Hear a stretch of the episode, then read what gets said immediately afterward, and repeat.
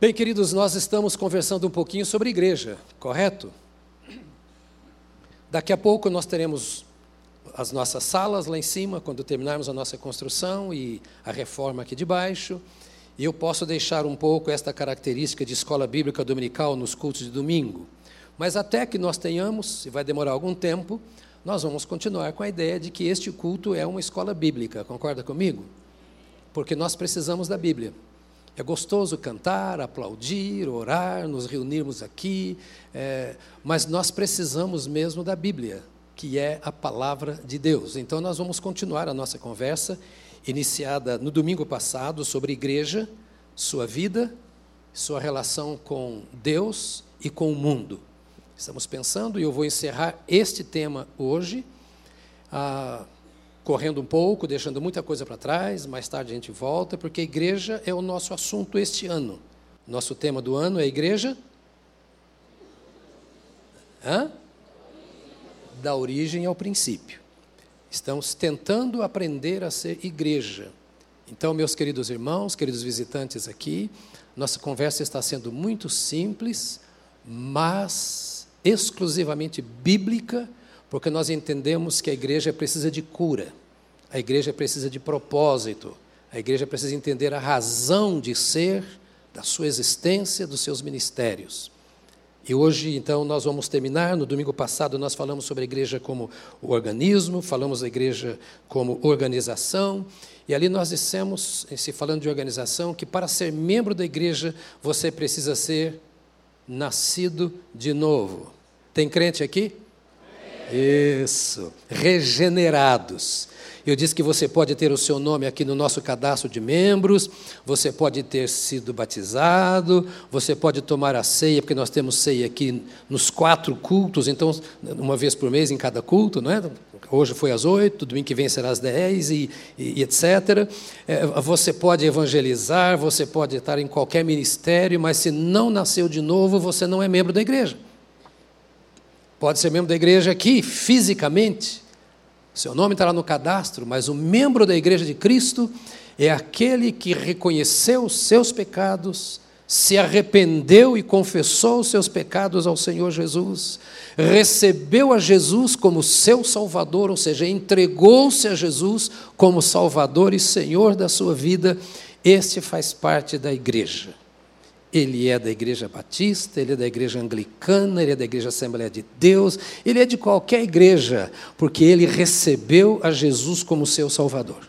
Esta é a primeira condição para você ser membro da igreja. Estou falando da igreja do Senhor Jesus, a igreja da qual ele é o cabeça. Nós falamos domingo passado também que todos os membros da igreja são iguais. Com muita liberdade hoje aqui, hoje está frio, é melhor se aquecer um pouquinho, não é assim?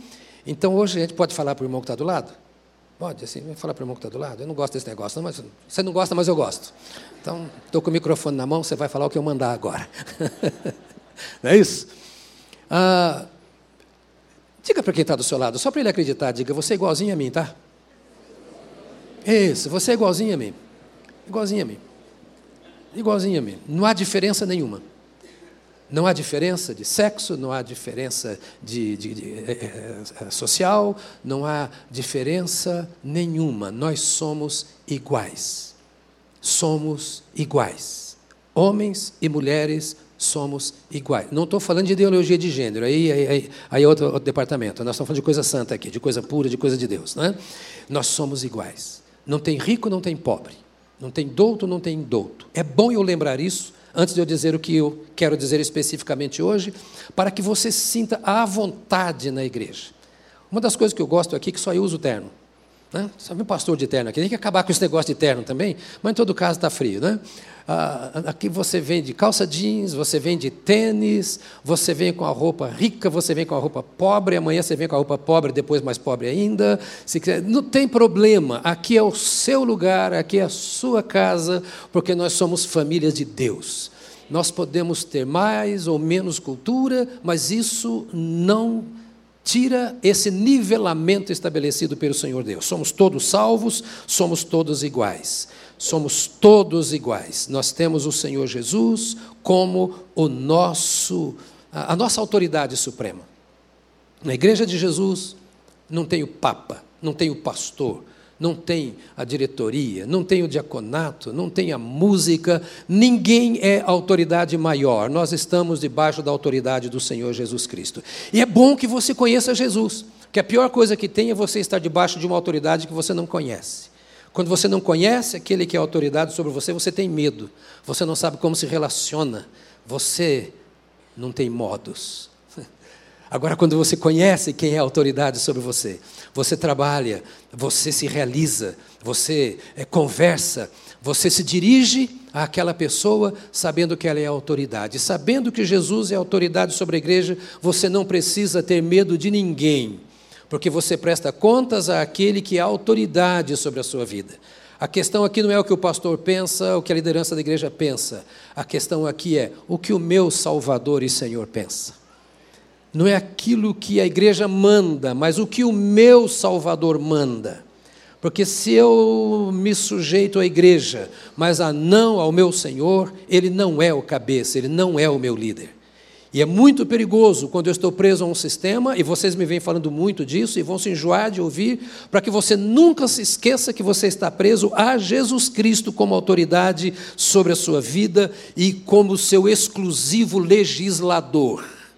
Ele conhece o seu coração e estabeleceu leis para que o seu coração obedeça, para que o meu coração obedeça. A lei da igreja é aquela que Jesus estabeleceu. O Novo Testamento é a lei de Jesus. Você leu o Novo Testamento? Conhece o Novo Testamento? Tem crente que tem 10 anos e nunca leu a Bíblia uma vez. Tem crente que tem cinco anos de evangelho e não leu um livro da Bíblia sequer. Tem crente que depende das reuniões da igreja, do PG e etc., para saber o que a Bíblia está dizendo. Ora, se Jesus é o Senhor, se Jesus é o legislador, e se a Bíblia é a lei, é a palavra do Senhor Jesus, você tem que ser um estudante radical, zeloso, profundo, cheio de amor para com as coisas do Senhor nosso Deus. E a lei do Senhor Jesus está clara no Novo Testamento. A um dos pais da igreja, ele disse: o Novo Testamento, no Velho, está velado, e o Velho Testamento, no Novo, revelado. Ou seja, quando você lê o Novo Testamento, você vê nele o Velho Testamento. Quando você lê o Velho Testamento, você já encontra nele o Novo Testamento. E aquilo que está do Novo Testamento no Velho Testamento, ou no Antigo, teólogo não gosta que fale velho, tá, gente? É Antigo Testamento. Até porque a maioria dos teólogos são velhos, eles não gostam dessa palavra. Né? Mas então, ah, o que você encontra do Novo Testamento no Antigo Testamento, para honrar o pastor aniversariante de hoje, é idoso, não antigo, idoso. Não é velho, nem idoso. Não, não é velho nem antigo, é idoso. Tá. Tudo aquilo que você encontra do Novo Testamento no idoso Testamento vale para hoje. E tudo aquilo que você encontra no, no, no Velho Testamento, no, no idoso Testamento, que não está no Novo, é porque é para Israel ou para outras nações. Mas você lê o Velho e o Novo Testamento com os olhos no Novo Testamento. E o Novo Testamento, então, eu diria, é o resumo de que o Senhor quer para nós. O Espírito Santo nos guia nesta palavra como a lei de Deus para a nossa vida. E eu disse ainda que ah, é parte natural do governo da igreja a disciplina dos membros. Crente tem que ter juízo. Crente tem que ter miolo. Crente não pode andar errado, como muita gente tem andado errado. O crente pode até incorrer no erro, mas não viver no erro.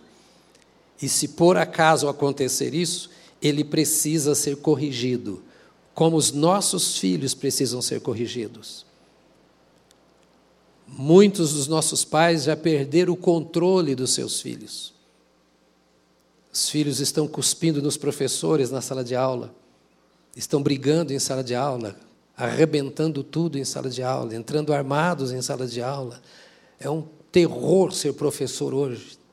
Em determinados lugares, você tem pavor de pensar em entrar numa sala de aula, porque os pais deixaram de corrigir os seus filhos. Eu disse hoje no culto das oito da manhã que lá na minha casa, no Paraná, quando eu fui criado, nós tínhamos um lote lá de 13 metros exatamente de frente e 70 metros de fundo. Aqueles 70 metros eram os metros mais longos da minha existência terrena, porque havia uma fileira de pé de café que começava do portão e até o fundo do quintal, um verdadeiro cafezal, onde meu pai colhia o café, secava o café, pilava o café, torrava o café, fazia o café, e a minha mãe, que via meu pai fazer isso, tirava todas as varas do café para bater em mim. Então, quando eu entrava por ali, eu não via café, eu via a vara do café. Não me fez mal algum apanhar, tomar varadas nas pernas. Não me fez mal nenhum minha mãe me repreender duramente. Não tenho trauma algum disso. E no culto das oito, a Iva, que é a nossa filha adotiva, agora está lá embaixo, dirigindo o Ministério Infantil. Nós adotamos com 14 anos. Lá em casa era o seguinte: quando pegava para bater, apanha mesmo, apanha todo mundo. Apanha do filho ao filho adotivo, apanha do pequeno ao grande, apanhava todo mundo. Hoje todos são crentes. Casados com cônjuges crentes. Os filhos estão crescendo na igreja. Vários dos netos já foram batizados. Onde não há disciplina, não há ordem. Onde não há disciplina, não há amor. Onde não há disciplina, não há respeito. Então, nós falamos bastante sobre essa questão da disciplina na igreja. Não terminei, não, vou falar mais hoje, porque eu estou a fim de disciplinar vocês. E hoje eu quero ir caminhando para a conclusão, eu não vou continuar falando sobre esse tema, mas hoje eu quero pensar com você sobre a missão da igreja a missão da igreja. Porque nós não fomos salvos para ir para o céu e ficar palmas abanando o dia inteiro e cantando glória, glória, aleluia. O Senhor Jesus nos vocacionou e nos deu uma tarefa. Ele não quer apenas resolver os nossos problemas. Ele não quer apenas atender ao clamor do nosso coração. O plano do Senhor Jesus Cristo é nos envolver nas suas atividades na face da terra. E como servo de Deus e como serva de Deus, você recebeu do Senhor uma missão. E agora eu quero que você pense do seguinte: que privilégio esse nosso. Não vamos pensar na responsabilidade em primeiro lugar. Vamos pensar no privilégio que nós temos. Nós, terrenos, pecadores, ignorantes das coisas espirituais, rasos no máximo, na melhor das hipóteses, nas coisas espirituais, recebermos do Rei da Glória a missão de participarmos do seu ministério na face da terra. Nós que temos uma visão tão opaca, que somos tão ocupados com nós mesmos e com as nossas coisas, não merecemos esse privilégio. Às vezes eu olho para mim mesmo, meu Deus, quando eu olho a história da minha vida, o que Deus tem feito em mim, em minha casa, através de nós, o nosso ministério, a única coisa que a gente pode dizer, Senhor, quem somos eu? Né? Quem sou eu para o Senhor me usar?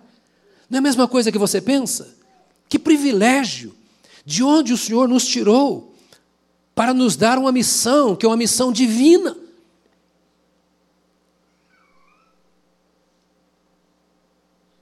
Um ano e pouco atrás, o Diego, que é membro aqui da nossa igreja, era o major da aeronáutica, é ainda hoje o comandante do tráfego aéreo aqui no nosso aeroporto de Congonhas. Não sei se o Diego está aqui agora de manhã. Estou vendo o William, que é capitão aqui, o Milico só fica no quartel.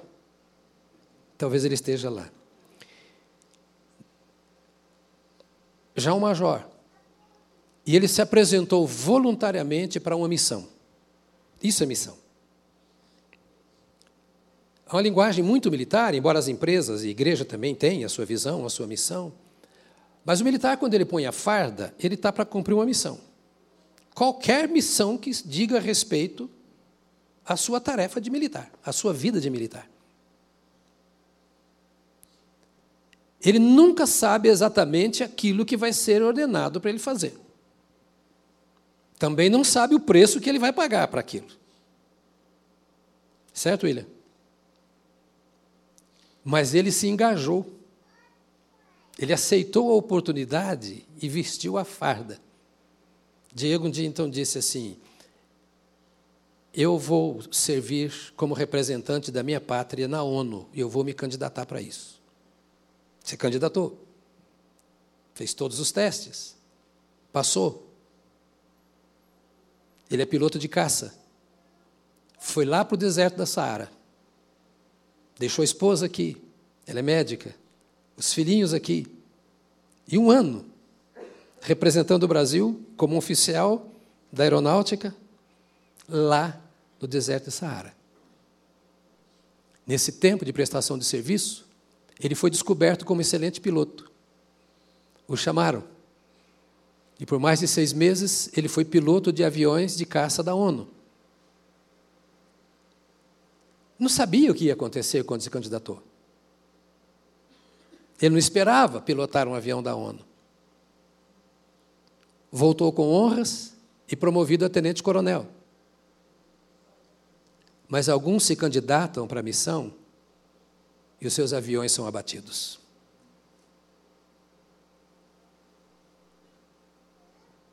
O grande problema do crente é que quando ele pensa que ele tem uma missão, ele olha para o outro e fala: Que legal que você vai, né?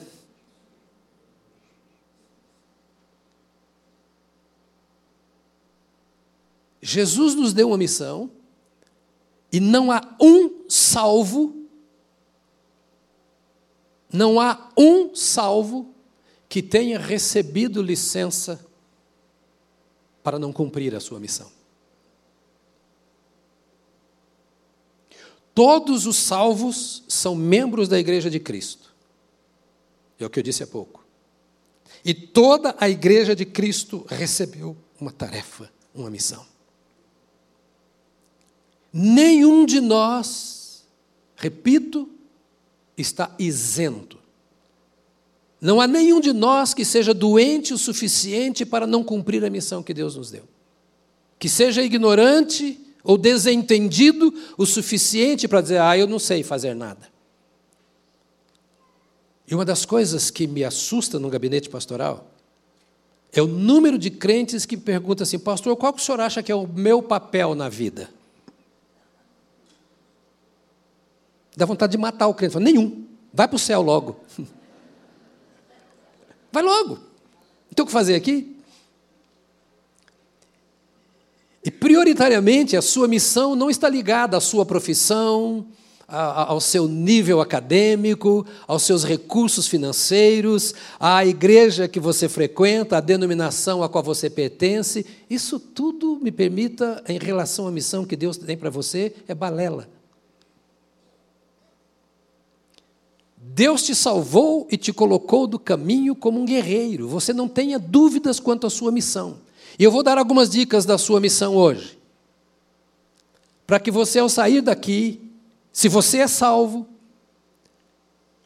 se Jesus é o Senhor da sua vida e não apenas o Salvador, se você deixa Ele controlar a sua vida, entende que Ele te salvou para ser o dono da sua vida e não para ser membro da Batista do Povo ou de qualquer outra igreja que Ele te salvou para fazer de você um instrumento nas mãos dEle, você vai entender um pouco mais da sua missão hoje. Quer entender? Então vamos ficar com a Bíblia, para eu não errar. A palavra de Deus nos diz, em Efésios, no capítulo 2, versos 20 a 22: Edificados sobre o fundamento dos apóstolos e profetas, sendo Ele mesmo Cristo Jesus, a pedra angular, no qual todo o edifício bem ajustado cresce para santuário dedicado ao Senhor, no qual também vós juntamente estáis sendo edificados para a habitação de Deus no Espírito. A primeira missão da igreja é edificar um lugar para a habitação de Deus no Espírito. E não estamos falando de um templo. O que a Bíblia está dizendo aqui é o seguinte: Deus quis morar em algum lugar. Entenda a linguagem bíblica. Ela é muito figurativa, mas para nós entendermos o Deus dos céus e da terra e Criador de todas as coisas, disse: Eu quero morar em um lugar na terra. E ele mandou o seu filho Jesus Cristo. E este filho disse: Eu edificarei a minha igreja. E para a edificação da sua igreja, Jesus mandou o Espírito Santo que transformou o salvo em sua habitação. E o ajuntamento dos salvos se chama igreja. Tem quatro irmãos renovados ou pentecostais, sei lá o que é aqui dentro hoje. Falando amém, glória a Deus. Os outros assim.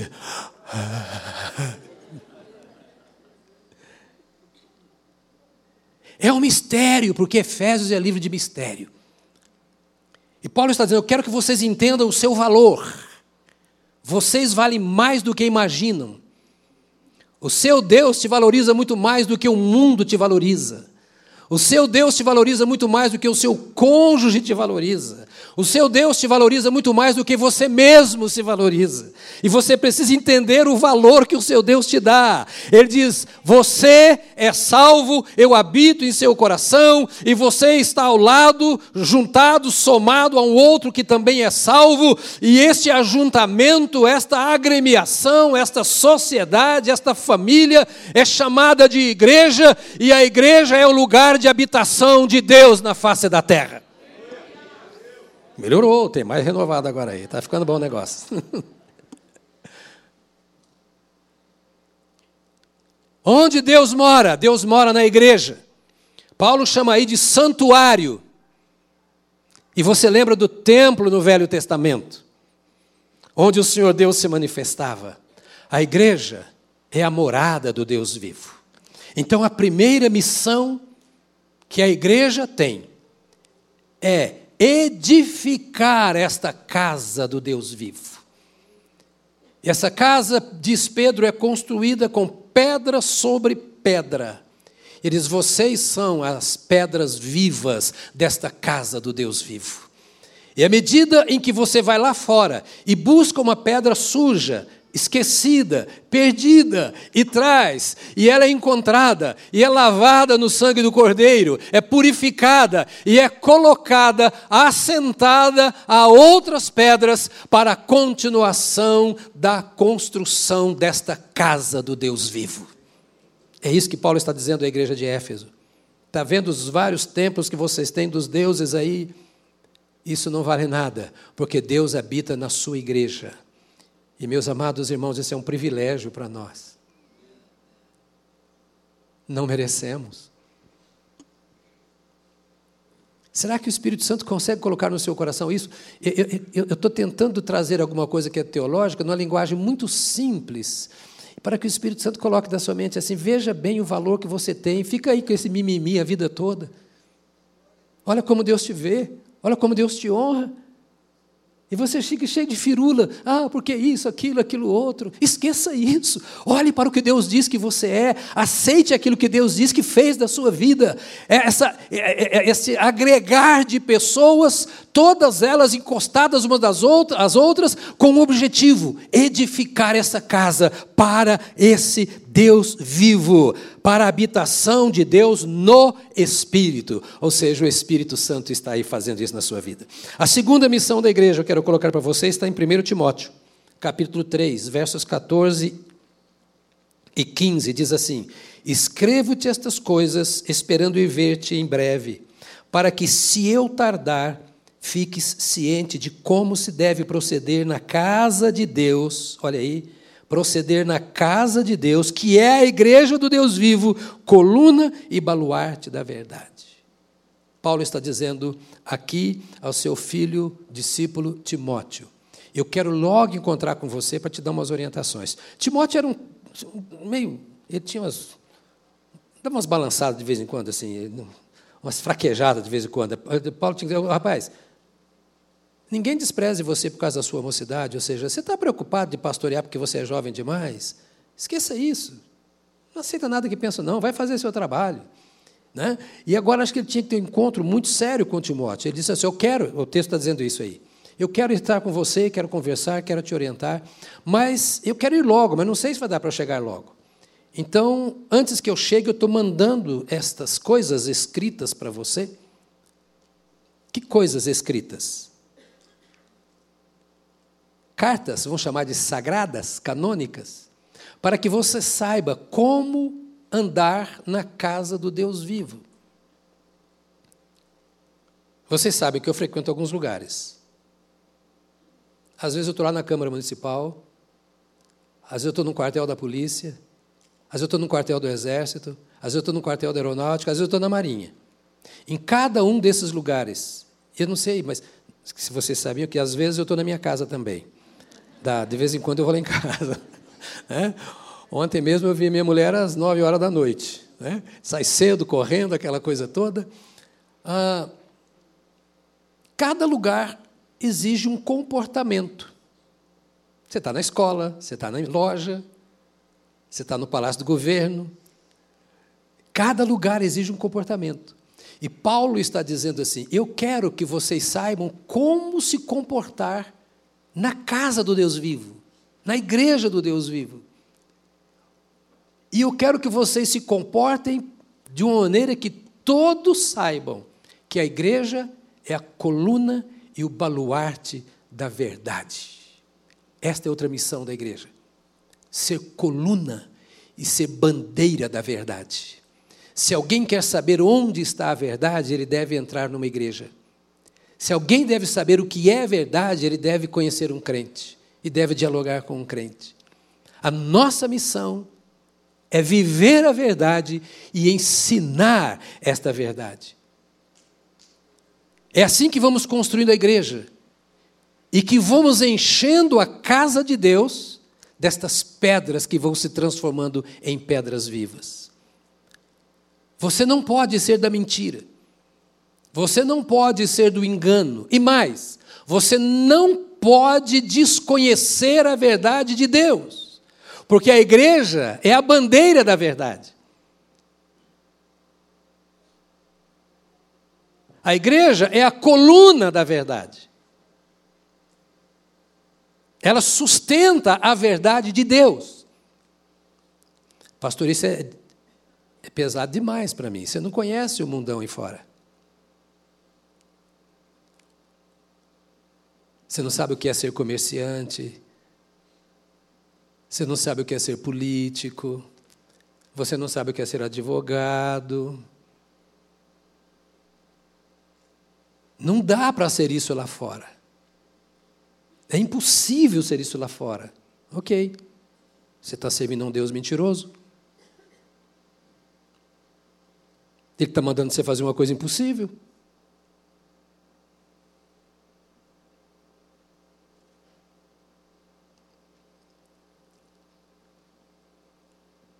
Esse Deus é escravagista? Ele me manda fazer o que eu não posso fazer? Ou esse Deus é o Deus libertador, é o Deus da verdade?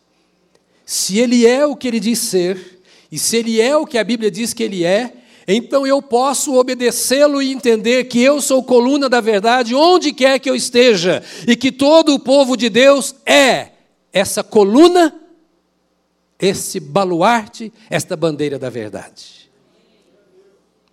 Tem menos pentecostais agora. Mas tudo bem. Olha o milagre. É por isso que quando nós olhamos para nós, eu mas que Deus espera de mim? Ele só espera que eu dê o espaço para Ele fazer o que Ele quer fazer, porque Ele é a verdade. Eu não preciso me esforçar para falar ou fazer ou ser verdadeiro. Eu preciso apenas abrir espaço para que encha a minha vida. Então, a primeira missão da igreja Nós dissemos aqui hoje é construir uma habitação para Deus. A segunda é a igreja ser testemunha da verdade. A terceira missão da igreja, Efésios 3:10. Pode ler, pode anotar, escreva na sua Bíblia, porque a partir de hoje eu vou mandar te matar se você falar que não sabe qual é o seu papel na terra. Eu vou contratar alguém, deixar na porta do meu gabinete, e vai ser com espada a espada da verdade para acabar com você. Porque eu estou dizendo para você o que Deus diz que é a sua missão. Se você não souber mais nada, você já sabe essas coisas e fica comprometido com Deus de cumprir a sua missão, como o Diego cumpriu a dele. Voltou para casa e de major voltou tenente-coronel. Foi promovido, porque todo aquele que cumpre bem a sua missão recebe galardão. A Bíblia diz isso. Às vezes queremos que Deus nos abençoe, mas nós não queremos ser a bênção que Deus fez que nós sejamos. Nós ignoramos os privilégios, nós nos envolvemos com as nossas preocupações e viramos as costas para a proposta de Deus. E é isso que Deus quer que você acorde. Você é um missionário, uma missionária de Deus na face da terra. Você tem uma missão que lhe foi confiada pelo Deus verdadeiro, que só confiou a você porque Ele sabe que você pode, porque Ele é onisciente. Nenhum de nós vai poder dizer a Deus: Eu não pude fazer, eu não sabia fazer, eu não conseguia fazer. O Senhor me deu uma coisa impossível para mim, porque nada escapa ao conhecimento de Deus. Quando Ele diz que nós podemos, é porque Ele nos faz poder. A terceira missão da igreja, então, está aqui em Efésios 3,10. Para que pela igreja, diga comigo, pela igreja, ou seja, não é pelos governos, não é pelas universidades, não é pela ciência, pela igreja. A multiforme sabedoria de Deus se torne conhecida agora dos principados e potestades nos lugares celestiais. É missão da igreja tornar conhecida a multiforme sabedoria de Deus. Olha aqui para mim. Você pode nem saber ler, mas você não é analfabeto. Quanto às coisas de Deus, você pode conhecê-las sem letra. Meu pai era analfabeto, minha mãe era analfabeta. Eu não sei quantas pessoas meu pai ganhou para Jesus e a vida linda que ele e minha mãe tiveram em Cristo.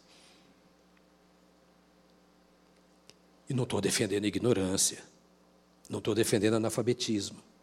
O que eu estou dizendo é que eu posso ser douto e ignorante ao mesmo tempo. E que eu posso ser analfabeto e douto ao mesmo tempo. E a Bíblia diz que a igreja é responsável por tornar conhecida a multiforme sabedoria de Deus. Agora eu fico aqui, meu irmão, pensando uma coisa me permita, de forma bem doméstica, eu cacos meu botão, pensando: quem sou eu, meu Deus? Eu que você pensa a seu respeito. Humano, limitado, pecador, sangue quente, nervoso muitas vezes.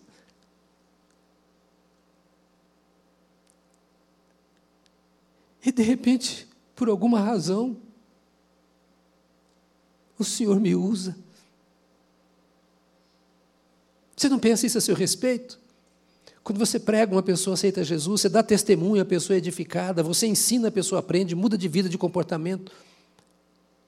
Ministra lá casais que estão com a vida toda arrebentada e de repente você vê que a vida mudou porque Jesus entrou, mudou a história muda o rumo de vidas, de indivíduos, a história de indivíduos. E você fica olhando para si mesmo e os anjos olham e dizem assim: Ah, eu estou vendo agora como é que Deus age, porque aquele cara não podia fazer isso. E Deus usou a multiforme sabedoria de Deus, revelada aos principados e potestades, Quando o diabo tenta zombar de Deus por sua causa, ele é obrigado a ver a obra que Deus fez na sua vida e conhecer a multiforme sabedoria de Deus.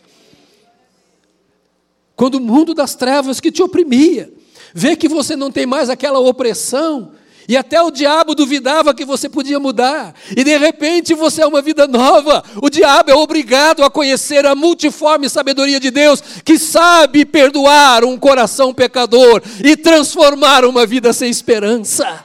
Essa é a multiforme sabedoria de Deus. O mundo não pode conhecer a sabedoria de Deus se não for ver Deus agindo em sua vida e através da sua vida. É pela igreja que a sabedoria de Deus é conhecida. O mundo não tem visão de anjos. O mundo não conhece a Deus, não pode pensar como Deus, sentir o pulsar do coração de Deus, ser aquecido pelo fogo do Espírito de Deus. O mundo não tem isso, mas ele vê a sua carreira, ele vê a sua caminhada, ele vê a sua história e de repente fala: como isso aconteceu? Deus, Deus fez a igreja manifesta ao mundo. Eu estava almoçando com três generais aqui no quartel. E um deles, três estrelas, estava um outro pastor comigo. Ele disse assim: Pastor, eu não sou envolvido com esse negócio de religião, não. A maioria dos militares de comando são espíritas. Eu não sou envolvido com esse negócio de. Lá, lá no seu quartel também é? Também? Cristão no seu quartel? Ai, que maravilha. Ele serve, manda seus filhos tudo para o CPOR. Ele é capitão lá. Então lá tem, lá tem um céuzinho lá, né? Mas a maioria. Esses dias me disseram na aeronáutica, pastor, 10 anos atrás, um irmão que foi premiado com 30 anos ou mais de serviço militar sem, olha, William, sem uma alteração. Mais de 30 anos, um crente. Ele foi premiado no mesmo dia que eles me deram aquela comenda. Aí ele disse assim, pastor, 10 anos atrás, aqui na base, ser crente era coisa difícil. Nós não tínhamos, dez anos atrás, a liberdade que temos hoje de ter o Evangelho. Dez anos atrás. Por que, que eu falei isso? Agora não posso abrir parênteses. Depois dos 60 anos. Hã? Ah, com três generais. E um deles disse assim: Olha, eu não sou envolvido com religião, não. Mas, alguns anos atrás, 70% do pessoal da banda era bebum. Era uma dificuldade, era tudo beberrão na banda. Aqui, na Marinha, a nossa dificuldade. Agora, sabe o que aconteceu? Um homem que não tem compromisso com o Evangelho. 70% da banda hoje é de crente. Acabou o nosso problema. Coisa linda. Esse cara pode não gostar de igreja, ele pode não gostar de religião, ele pode não entender nada de Deus, mas ele viu a transformação que Deus causou na corporação. É assim que a igreja manifesta a multiforme sabedoria de Deus.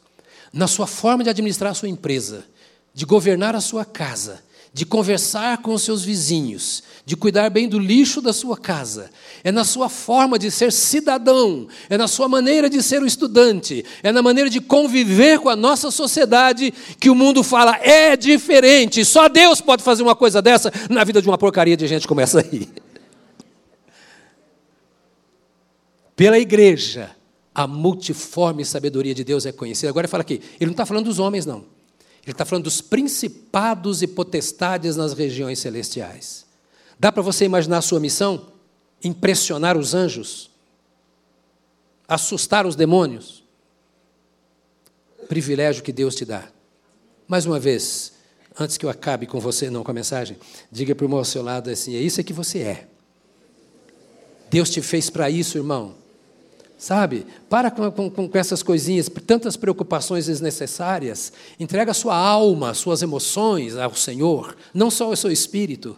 Entregue a sua mente ao Senhor e deixe o Senhor te usar como esse astro, como essa atriz espetacular, como esse instrumento de poder nas mãos dele. A quarta missão da igreja Efésios 3, 20 e 21. Ora, aquele que é poderoso para fazer infinitamente mais do que tudo quanto pedimos ou pensamos, conforme o seu poder que opera em nós, a ele seja a glória na igreja e em Cristo Jesus por todas as gerações, para todos sempre. Amém. É missão do crente, porque é missão da igreja promover a glória de Deus. Está notando que eu estou pegando só texto simples, para dar uma razão à sua existência? Esse é o significado da sua vida. Promover a glória de Deus. Glória é fama, é beleza, é poder, é virtude, é força. Isso é glória. Manifestar a glória do Senhor é manifestar a beleza do Senhor. É fazer fluir as virtudes do Senhor que habita em sua vida.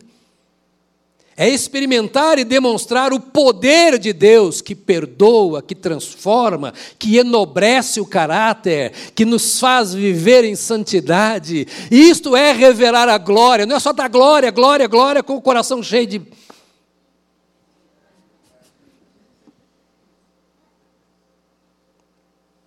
Só a igreja tem esse ministério. Só você tem esse ministério de revelar a glória de Deus aos homens. Eu nunca vi um anjo. E nunca pedi para ver. Quando conheci Solange, nosso início de namoro, ela me contou uma experiência. Ela vivia pedindo a Deus que queria ter uma visão de anjo. Lembra? E ela teve uma visão de um demônio. Ela esqueceu de falar para Deus que tipo de anjo ela queria ver. Seja específica. Ela teve uma experiência pavorosa. O mundo não vê o anjo, mas vê você. Então cabe à igreja dar essa eterna glória a Deus. Me permita, humildemente, de forma bem infantil, dizer assim para você: deixa essas glórias do mundo de lado. Esqueça seu diploma, seu salário, seu carro, sua casa, a falta do dinheiro, a sua doença, seus problemas. Deixe isso para lá. Traga a glória do Senhor para a sua vida. Todos os nossos problemas e todas as nossas limitações não são impedimento à manifestação da glória do Senhor em nossa vida. Essa glória é incorruptível. Irmão, irmã, acordemos para uma realidade. Deus nos chama para um relacionamento com Ele, para que essas coisas aconteçam. E o mundo nos atrai para que nós não nos relacionemos com Deus, não experimentemos essa verdade, e tudo isso que eu estou te dizendo transforma-se apenas em religião ou em religiosidade e não em experiência pessoal. Em nome de Jesus, traga isso para a sua experiência. Deus te fez para isso, Deus te salvou para isso, Ele te deu o Espírito Santo para isso, para que você experimente a glória, esta fama do Senhor, esta beleza do Senhor, esta riqueza do caráter de Deus enchendo a sua vida, para que você cumpra esta sua missão. A quinta missão que eu quero falar para você ainda hoje. Efésios 4, de 11 a 13. Pode ver aí. Está com fome, irmão? Dá um minutinho só, nós já vamos comer. Eu quero que você ore hoje às 18 horas, vamos consagrar ao ministério mais um pastor. Será o Jordélio, que vai ser consagrado pastor com o pastor Ivener lá em, na Vila São José. Estamos com mais de 900 pessoas nessa igreja que tem pouco mais de um ano. E estamos consagrando Jordélio, terminando o curso do seminário agora, e terminou agora em junho, e vamos ordená-lo ao ministério e ele vai estar tempo integral. Então, eu vou sair daqui correndo, porque quatro e meia eu tenho que ir para lá. Né? Então eu tenho mais coisa para fazer do que você. Você não tem nada para fazer hoje, você está Você está pensando no feriado terça-feira e já está de feriado já hoje, não é verdade? Não quer fazer mais nada. Né? Efésios 4, 11 a 13. E ele mesmo concedeu uns para apóstolos, outros para profetas, outros para evangelistas e outros para pastores e mestres, com vistas ao aperfeiçoamento dos santos para o desempenho do seu serviço, o aperfeiçoamento dos santos para o desempenho do seu serviço, para a edificação do corpo de Cristo, até que todos cheguemos à unidade da fé, ao pleno conhecimento do Filho de Deus, à perfeita varonilidade, à medida da, à medida da estatura da plenitude de Cristo. Ou seja, vamos resumir isso tudo aqui assim: é missão da igreja edificar os seus membros. Dá uma olhadinha para o irmão que está do seu lado, dá? É isso. Irmã, você é visitante, você já deu olá para ele, boas-vindas. O seu papel, o seu papel, é contribuir na construção da vida desse irmão, dessa irmã em Deus. não é criticá-lo, não é esquecê-lo, não é menosprezá-lo, não é falar mal dele. O seu papel. O Senhor colocou cinco ministérios na igreja, se você crê nos cinco ministérios. O meu é um deles, pastor. Eu só sei ser pastor, não sei ser outra coisa. Ele me colocou, no caso nosso aqui, como pastor, para edificar você. Por incrível que pareça, ainda que você não goste, o que eu estou fazendo aqui é edificar a sua vida. o meu papel é ensinar a você como viver. Meu papel não é ser aqui um showman, fazer espetáculo, desfilar conhecimento, arte. O meu papel é ensinar às minhas criancinhas como é que elas vivem no reino de Deus, como se procede na casa do Deus vivo. E aprendendo isso, o Senhor me levantou para edificar os santos, construir a vida dos santos, para que estes santos cooperem na edificação dos demais santos. E assim nós vamos cumprindo o chamado de Deus para a nossa vida. Isso precisa de amor. Você precisa olhar a pessoa que se assenta ao seu lado com interesse de ser bênção na vida desta pessoa, pelo menos no momento em que ela está do seu lado. Como? Já comece orando, porque Deus sabe o que essa pessoa precisa. Se dispondo, talvez para compartilhar a sua experiência ou dar um conselho. Quem sou eu, pastor? Você tem a missão de edificar a igreja. E não sou eu que estou dizendo isso, é a Bíblia. E não dá para dizer para Deus que você não pode, se você já recebeu alguma coisa. Cada crente é um discipulador. Olha para mim, acorda. Cada crente é um discipulador. Cada crente é um cuidador. Cada crente é um edificador. É um construtor de vidas. Ou não é crente. E se não é crente, precisa de um crente. Porque só o crente, só a igreja tem a missão de edificar vidas em Cristo Jesus. E vou dar outra missão para você. Se preocupa não. E eu não vou falar muito sobre ela, que está aqui. É missão da igreja disciplinar os seus membros. É missão da igreja. Como é missão do pai, como é missão da mãe disciplinar os filhos, é missão da igreja dizer não para muitos dos seus membros. Para com isso. A igreja não é composta de anjos, e sim de pecadores. E quando há pecado, ele precisa ser tratado. E o primeiro tratamento do pecado ou ao pecado é o perdão. Perdão se oferece quando há arrependimento e confissão. O crente não está isento de cometer erros, e alguns até de graves erros.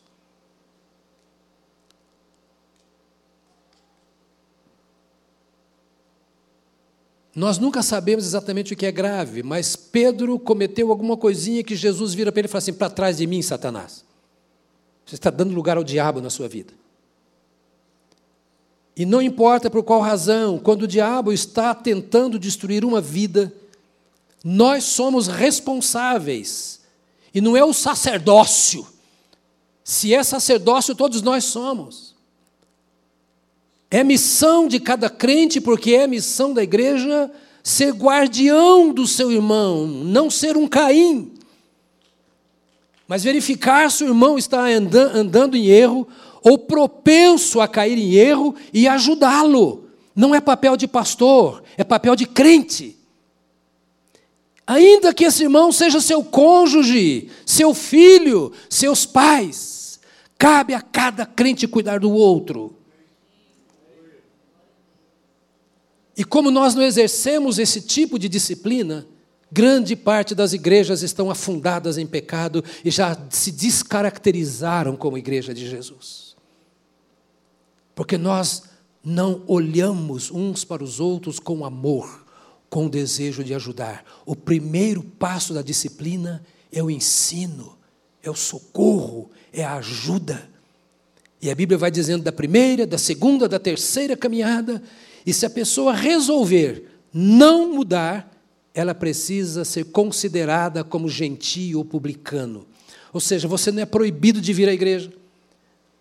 Você tem assento na igreja, mas a igreja saberá que você não está vivendo uma vida de crente. E meu irmão, minha irmã, se a partir desta afirmação você tiver vontade de ir para outra igreja, pode ir. Passe primeiro por Jesus, para ver se ele está falando isso na palavra, que está aqui em Mateus, no capítulo 18, verso 15 em diante. Marque, eu não vou ler agora, porque eu já li domingo passado. Esta é missão da igreja. É nossa missão cuidar dos nossos irmãos e, se necessário, disciplinar. Só dois irmãos disseram amém. Eu acho que eu estou correndo sério risco. Eu quero falar mais duas coisas rápidas e pronto, vou mandar você embora. É missão da igreja, e essa é a sétima missão. Se você não sabia qual é a razão da sua existência no mundo, eu estou te dando Dei seis, vou te dar mais uma razão. É missão da igreja evangelizar o mundo. Já tenho dez evangelistas aqui hoje. é missão da igreja. A igreja existe para evangelizar o mundo. Ide e pregai o evangelho a toda criatura. É sua missão pregar onde você trabalha. É sua missão pregar para a sua família. Não é programa da igreja, não. Não é porque o pastor acha que você tem tempo de sobra que está mandando você pregar. E não estou dizendo que você tem que vir aqui domingo à tarde para sair com um grupo para pregar não sei aonde. Eu estou dizendo que é missão sua pregar onde você estiver e sempre que você estiver ao lado de alguém que precisa ouvir o Evangelho. Pode trazer para cá, pode levar para o PG, pode levar para qualquer reunião, mas a sua missão é evangelizar em qualquer lugar e a toda hora que lhe for oportuno. Paulo diz: pregue a tempo e fora de tempo. Quer ouçam ou quer deixem de ouvir, pregue a palavra. A última missão, para você sair daqui entendendo que você de fato é um missionário, é missão da igreja guardar-se para a volta do Senhor Jesus. Está escrito na palavra: O mesmo Deus da paz vos santifique em tudo, e o vosso espírito, alma e corpo sejam conservados íntegros e irrepreensíveis na vinda de nosso Senhor Jesus Cristo. 1 Tessalonicenses capítulo 5. Paulo está dizendo àquela igreja da Tessalônica, na Grécia: olha para o seu corpo, olha para a sua alma, olha para o seu espírito, conserve-os puros, íntegros. Preparem-se como a noiva para o encontro com o noivo. Tenha as vestes alvejadas. Use o bom perfume de Cristo. Tenha o brilho desse sol da justiça na sua face. Se alegre no noivo, ele está chegando. Não há solidão, nem agora e muito menos depois. Sonhe, ouça, sonhe com o seu encontro com Cristo. Esteja apaixonado pelo dia quando o Senhor voltará para buscar a sua igreja. Não tenha medo da morte. Porque na morte você vai se encontrar com o Senhor. Porque a morte que deveria ser a desgraça na vida humana, o Senhor transformou como um meio de me levar para o céu. Ame a Jesus como a noiva ama o noivo. E todos os dias esteja preparado para esse encontro com o Senhor. Porque Ele pode vir daqui a pouquinho, se não para todos, para alguns de nós seja pela morte, seja para o arrebatamento. Então nós devemos nos guardar puros. O corpo, a alma, está aí, 1 Tessalonicenses, capítulo 5, verso 23. Meu corpo, minha alma, que é mente, emoção, vontade, e o meu espírito, conservados íntegros para a volta do Senhor. Quero te convidar a se colocar de pé. E você pode dar uma glória a Deus, porque eu estou encerrando cinco minutos antes da hora. Coisa rara, hein? É porque está frio. Amado, olha para mim. Será que o Espírito de Deus pode aplicar essa palavra ao seu coração? Ela é muito simples, mas ela te dá um rumo na vida. Em nome de Jesus, carregue essa palavra no seu coração nessa semana. Deixe que ela ocupe alguns espaços que estão sendo inadequadamente ocupados por outras coisas. Essa palavra trará alegria à sua vida, prazer em viver, motivo para você ser e fazer o que você é, o que você faz. O Espírito Santo trouxe essa palavra à igreja primitiva, que enfrentava o risco de morrer por ser seguidora de Jesus. Deixa eu te dizer uma coisa: a perseguição à igreja cristã está crescendo no mundo inteiro, inclusive no Brasil. Nós não temos muito tempo. Leia os jornais com os olhos e a mente de um crente. Leia os jornais e ouça as notícias à luz da Bíblia. Não precisa se apavorar. Você já é crente. Ou não? Mas tem que ser crente mesmo. Está aumentando a perseguição. Está aumentando a pressão. Esses movimentos que aparentemente não são nada, que estão querendo te proibir de algumas coisas, obrigando a crer em outras, fica tranquilo está anunciando que o Senhor está chegando. E a volta do Senhor será precedida por muita pressão. Irmão, não brinque. Eu não estou aqui para causar medo. Você tem a Bíblia na mão. Tem ouvidos e olhos para ver e ouvir o que acontece. Analise de acordo com a Bíblia. Não vai na conversa de pastor. Não vai na conversa de igreja. Não vai na conversa do pai. Vai na conversa de Deus. Fica esperto para você não ser pego de surpresa. Tudo isso é para que você esteja preparado para servir ao Senhor, custe o que custar, enquanto o Senhor permitir que você esteja aqui. Você é crente mesmo? É crente mesmo? Entregou a vida a Jesus mesmo para valer? Aleluia. A gente pode orar de mão dada de novo? Pergunta de novo o nome dessa anja ou desse anjo que Deus colocou do seu lado, né? Se você não sabe, porque você vai orar por ele, ele e ela vai orar por você. Irmãos, eu sei que muita gente fica constrangido, tá? Por fazer isso aí. Mas eu quero quebrar constrangimento mesmo. Nós somos uma família só. Somos o povo de Deus. Nós precisamos abençoar uns aos outros. Nós precisamos de um fogo diferente, sabe? De uma graça diferente, de um relacionamento mais profundo, de um interesse maior. É por isso que eu estou pregando essas coisas. Despertar para uma realidade. Somos um povo exclusivo, é o que a Bíblia diz. Muito especial. Deus fez de nós um povo especial. E nós precisamos viver como esse povo especial. Vamos orar. Eu queria que você abrisse bem o seu coração e que você começasse a orar por este irmão e esta irmã, dizendo: Senhor, obrigado pela missão que confiaste a nós.